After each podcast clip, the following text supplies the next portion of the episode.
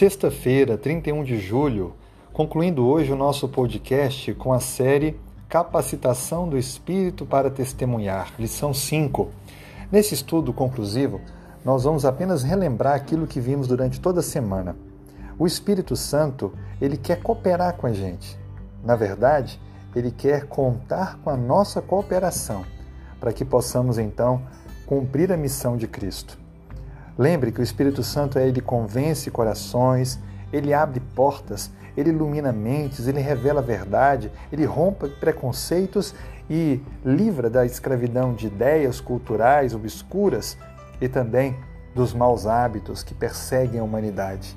Assim sendo, ao se tornar um instrumento nas mãos de Deus, nunca esqueça: não é a sua capacidade, não é o seu conhecimento, não é a sua eloquência ou quão forte seja o seu testemunho, é pelo poder do Espírito Santo que pessoas poderão ser alcançadas com a poderosa mensagem transformadora da palavra de Deus. Cooperemos então com o Espírito Santo, pois ele está atuando em corações, despertando decisões, esperando que eu e você nos coloquemos à disposição dele para sermos usados como, quando e da maneira que ele quer. Que Deus te abençoe, que você seja um poderoso instrumento aliado ao Espírito Santo e que muitas pessoas possam unir ao povo fiel de Deus. Um grande abraço.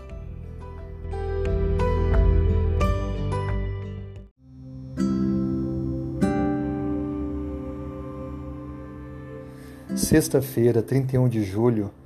Se puder, feche os olhos para falarmos com Deus.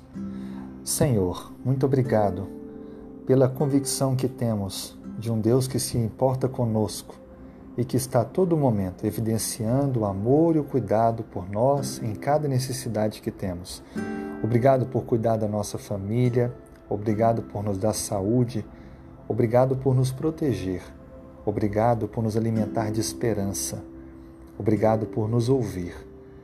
Por favor, Senhor, Nesse dia especial, nós queremos orar pelos jovens, pelas crianças, adolescentes, especialmente aqueles mais novos que estão sofrendo de maneira exagerada por conta da situação caótica que o mundo está passando.